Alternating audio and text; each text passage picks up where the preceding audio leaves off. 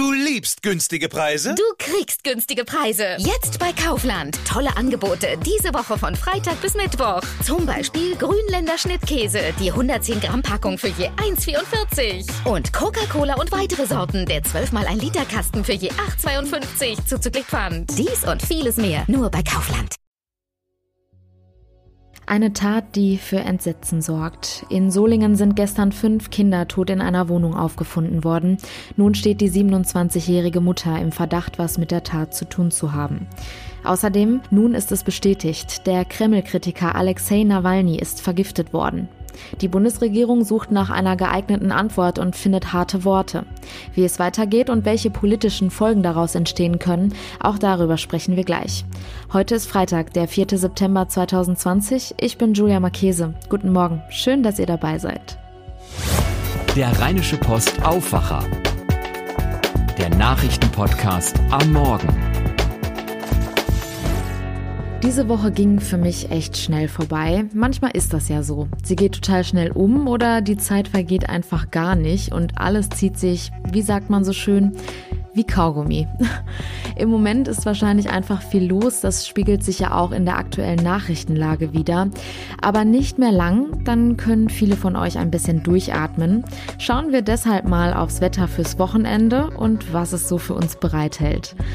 Die Temperaturen heute sind relativ angenehm und uns erwarten Höchstwerte von 21 bis 25 Grad.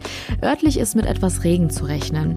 In der Nacht zieht es sich aber doch noch mal richtig zu. Es kommen viele Wolken und von Nordwesten ist schauerartiger Regen möglich. Die Temperaturen liegen dann nur noch bei 13 bis 10 Grad. Am Samstag zunächst einige Wolken im Südosten, auch etwas Regen. Die Höchsttemperatur liegt zwischen 18 und 21 Grad. In der Nacht dann niederschlagsfrei und die Tiefstemperaturen liegen bei 10 und 7 Grad. Am Sonntag dann relativ ähnlich, einzelne Schauer möglich, auch mit einer geringen Gewitterwahrscheinlichkeit. Die Temperaturen liegen bei 17 bis 19 Grad. So eine Nachricht schockiert nicht nur die Nachbarn, sondern auch die Ermittler und die Journalisten, die über so einen Fall berichten. In Solingen sind gestern fünf tote Kinder in einer Wohnung gefunden worden. Bei den toten Kindern handelt es sich um drei Mädchen im Alter von eineinhalb, zwei und drei Jahren sowie um zwei, sechs und achtjährige Jungen. Die 27-jährige Mutter der Kinder gilt derzeit als dringend tatverdächtig. Unser Chefreporter Christian Schwertfeger ist gestern sofort nach Solingen gefahren und hat recherchiert. Ich konnte am Abend mit ihm telefonieren und habe ihn als erstes gefragt, was er vor Ort vorgefunden hat. Also ich habe vorgefunden, viele Anwohner, die bestürzt draußen auf der Straße standen, viele Kinder, viele Jugendliche. Die Wohnung äh, liegt in einem sozialen Brennpunkt in Wuppertal, ist ein schwieriges Viertel, ist auch stadtbekannt. Äh, es war unheimlich viel Polizei und es ist auch noch unheimlich viel Polizei äh, vor Ort. Das Gebäude ist abgesperrt, man kommt nicht rein. Äh, nur Anwohner können rein. Der Oberbürgermeister war selbst vor Ort, der Wuppertaler Polizeipräsident, ähm, der Innenminister allerdings noch nicht. Ich weiß auch nicht, ob er noch kommen wird. Innenminister Herbert Reul hat sich ja entsetzt über den Fall im Innenausschuss geäußert. Was hast du denn von den Nachbarn vor Ort erfahren? Ja, äh, furchtbar. Äh, fünf Kinder, ich bin selber Familienvater, also für mich ist es echt, ich bin total schockiert. Also ich weiß, muss es irgendwie ausblenden. Äh, was ich über die Nachbarn, äh, äh, was von den Nachbarn erfahren habe, also die Familie lebte dort ziemlich äh, sagen wir, zurückhaltend, äh, war jetzt äh, bekannt, allerdings äh, in dem Sinne, dass sie sehr ruhig war, äh, jetzt nicht wesentlich äh, dort am sozialen Leben teilgenommen hat. Äh, die Familie lebte wohl dort seit drei bis vier Jahren, sagte mir eine Nachbarin, äh, die direkt in der Wohnung oben drüber wohnt. Äh, die älteren Kinder äh, hat sie als sehr, sehr freundlich und höflich beschrieben äh, als äh, vornehm auch und äh, selbst wenn man äh, diesen Kindern in den Bonbon oder eine Süßigkeit gegeben hat, da haben die dann immer gesagt, ja, das ist jetzt aber zu, nicht gut für die Zähne, das kann ich jetzt nicht nehmen. Meine Mutter hat gesagt, das wäre nicht so gut. Selbst da waren sie ziemlich zurückhaltend. Ähm, die Mutter wurde allerdings äh, von den Nachbarn kaum gesehen im Haus. Äh, eine äh, Nachbarin, die neben ihr wohnte, äh, sie hatte in den drei bis vier Jahren überhaupt nie zu Gesicht bekommen, hat nur den vermeintlichen Vater gesehen, äh, der immer die Kinder morgens zur Schule gebracht hat, beziehungsweise zum Kindergarten. Dieser wird auch äh, von den meisten Anwohnern als höflich und freundlich beschrieben. In welche Richtung ermittelt die Polizei denn aktuell? Also die Polizei äh, äh, geht davon aus, äh, dass äh, die Mutter ihre Kinder getötet hat. Jedenfalls ist sie dringend äh, tatverdächtig. Sie hatte sich ja, sie hat sich ja wahrscheinlich äh, versucht, das Leben zu nehmen. Äh, anschließend in Düsseldorf ist sie äh, wenig später vor eine S-Bahn gesprungen. Äh, sie überlebte das allerdings, äh, also sie überlebte äh, äh, das schwer verletzt und sie war wohl noch nicht vernehmungsfähig. Dabei hatte sie auch zunächst ein weiteres Kind begleitet, ein elfjähriger Junge. Dieser sei aber wohl auf. Hat die Polizei denn schon etwas darüber gesagt, wie die fünf Kinder zu Tode gekommen sind? Darüber sagen sie noch gar nichts, äh, machen auch keine Andeutungen. Überhaupt unklar, äh, wie die Kinder ums Leben gekommen sind. Danke, Christian. Heute wollen die Ermittler noch weitere Nachbarn befragen und bei einer Pressekonferenz über die aktuellen Hintergründe des Falls informieren. Wenn es etwas Neues gibt, findet ihr auf RP Online jederzeit die aktuellen Infos. Das System Putin ist ein aggressives Regime. Harte Worte von Verteidigungsministerin Annegret Kamm-Karrenbauer.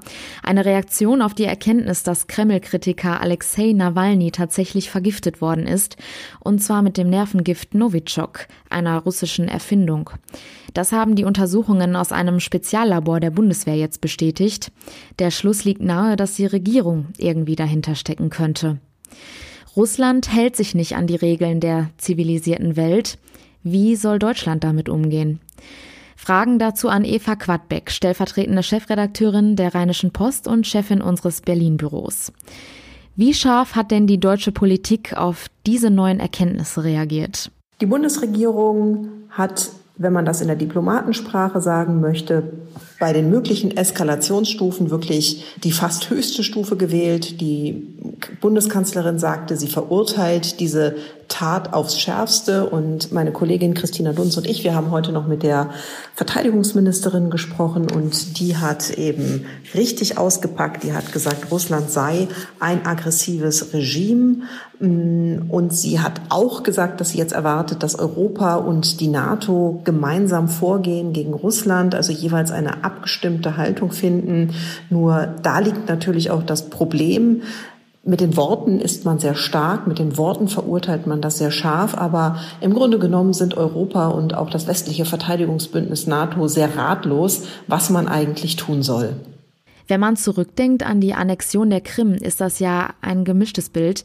Sanktionen ja, aber Russland hat sich deshalb nicht zurückgezogen. Ja, also was man Europa zugutehalten muss beim Thema Annexion der Krim, damals haben die Europäer sehr schnell und sehr einig sich eben auf diese Sanktionen verständigen können und die sind auch entsprechend durchgehalten worden, während es nicht gelungen ist, eben eine gemeinsame Antwort in der NATO zu finden.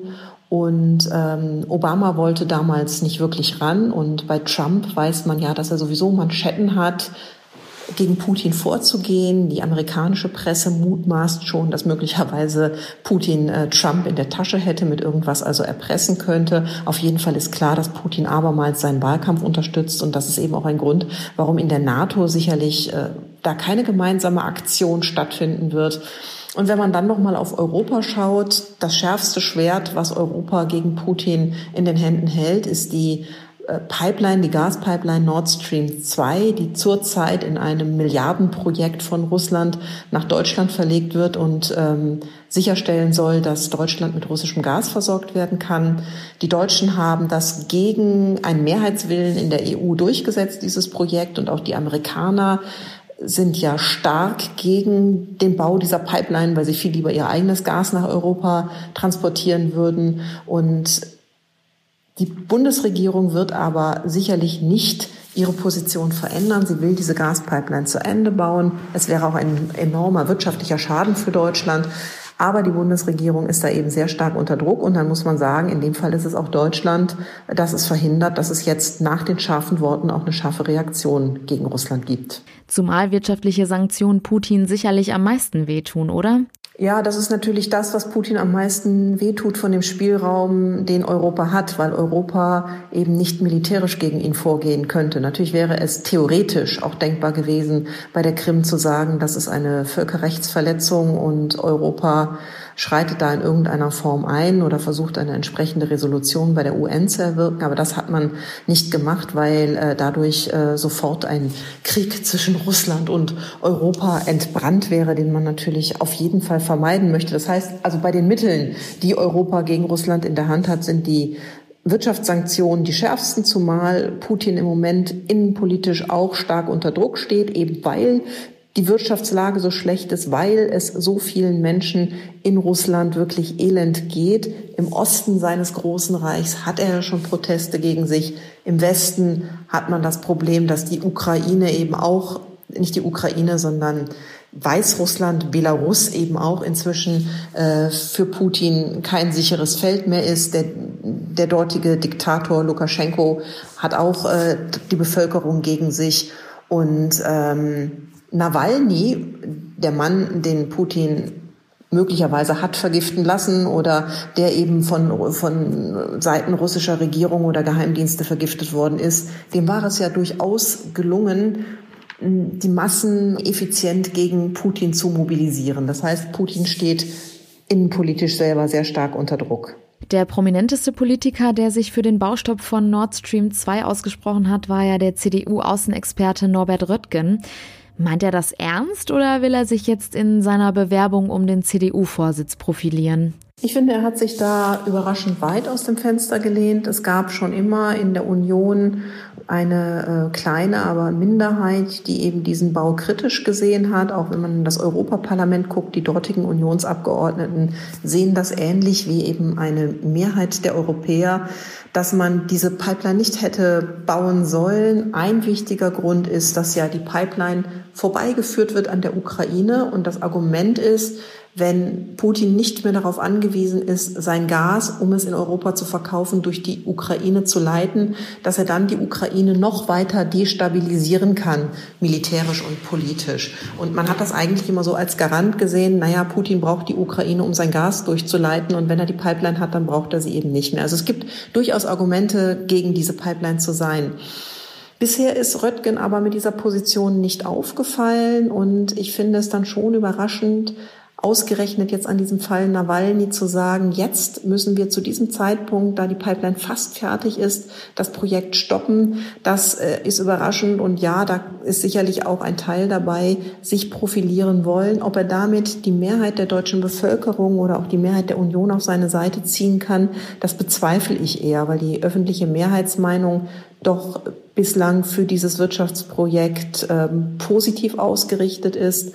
Nicht zu vergessen, dass gerade sehr viele Sozialdemokraten, die ja mit der Union regieren, auch dafür sind, diese Pipeline fortzusetzen und ohnehin Richtung Russland eine ja eher die Partnerschaft pflegende politische Ausrichtung haben.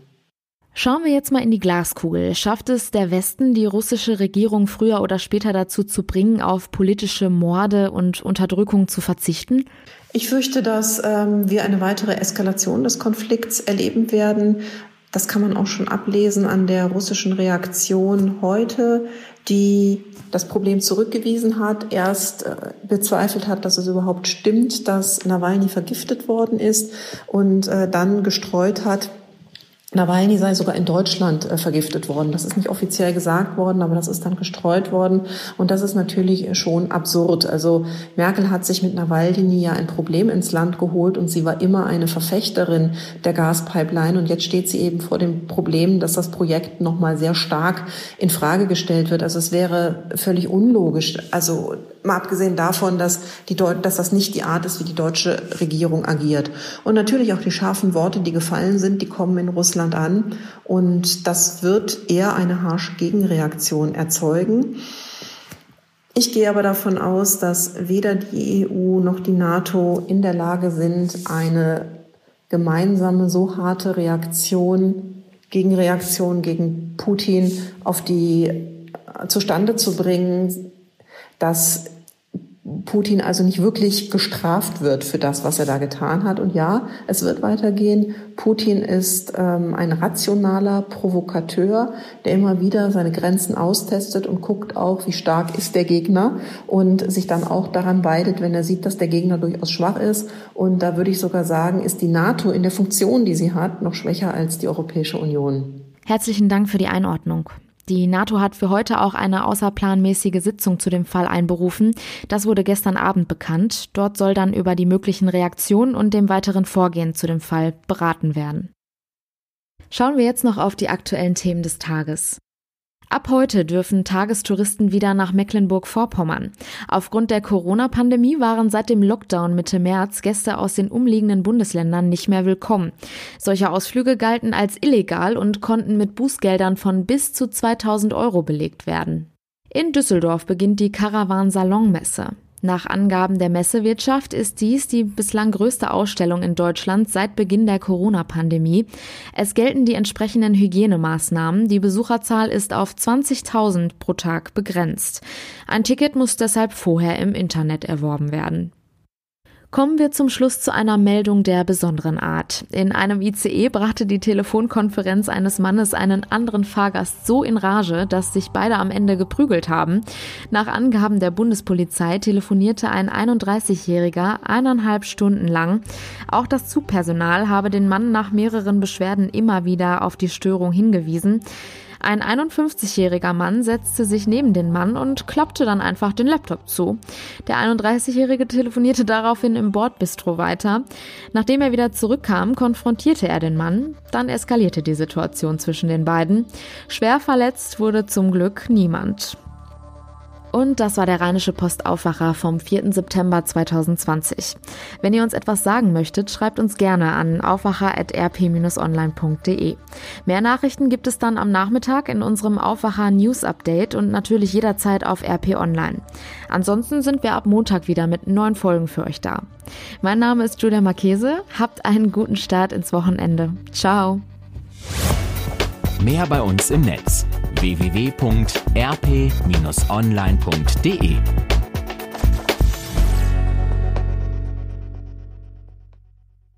Du liebst günstige Preise? Du kriegst günstige Preise. Jetzt bei Kaufland. Tolle Angebote diese Woche von Freitag bis Mittwoch. Zum Beispiel kolumbianische Bananen. Das Kilo zum Aktionspreis für nur 75 Cent. Und jetzt mehr als 25 Millionen Artikel auf kaufland.de entdecken. Unserem neuen Online-Marktplatz. Nur bei Kaufland.